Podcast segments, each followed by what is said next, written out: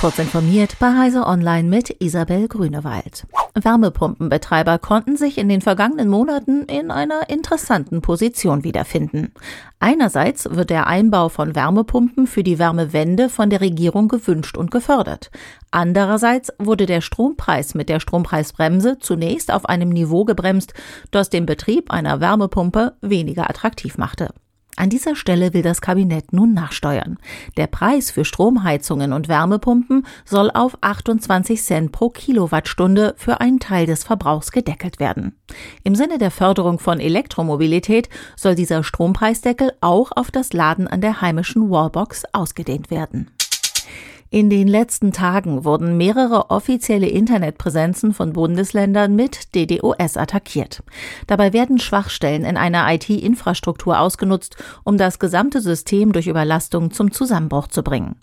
Das Bundesamt für Sicherheit in der Informationstechnik teilte Heise Online mit, es sei über die Vorgänge informiert. Angaben dazu, von wem die Angriffe ausgehen, machte es allerdings nicht.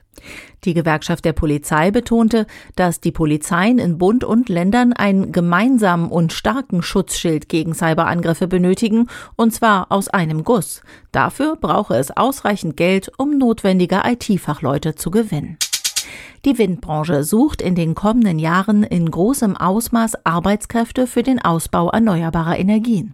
Die erwartete Verdoppelung der installierten Windkraftleistung bis 2030 geht nicht ohne Aufstocken des Personals, sagte der Geschäftsführer des Bundesverbands Windenergie, Wolfram Axthelm, der DPA. Wir reden über mehrere Zehntausende.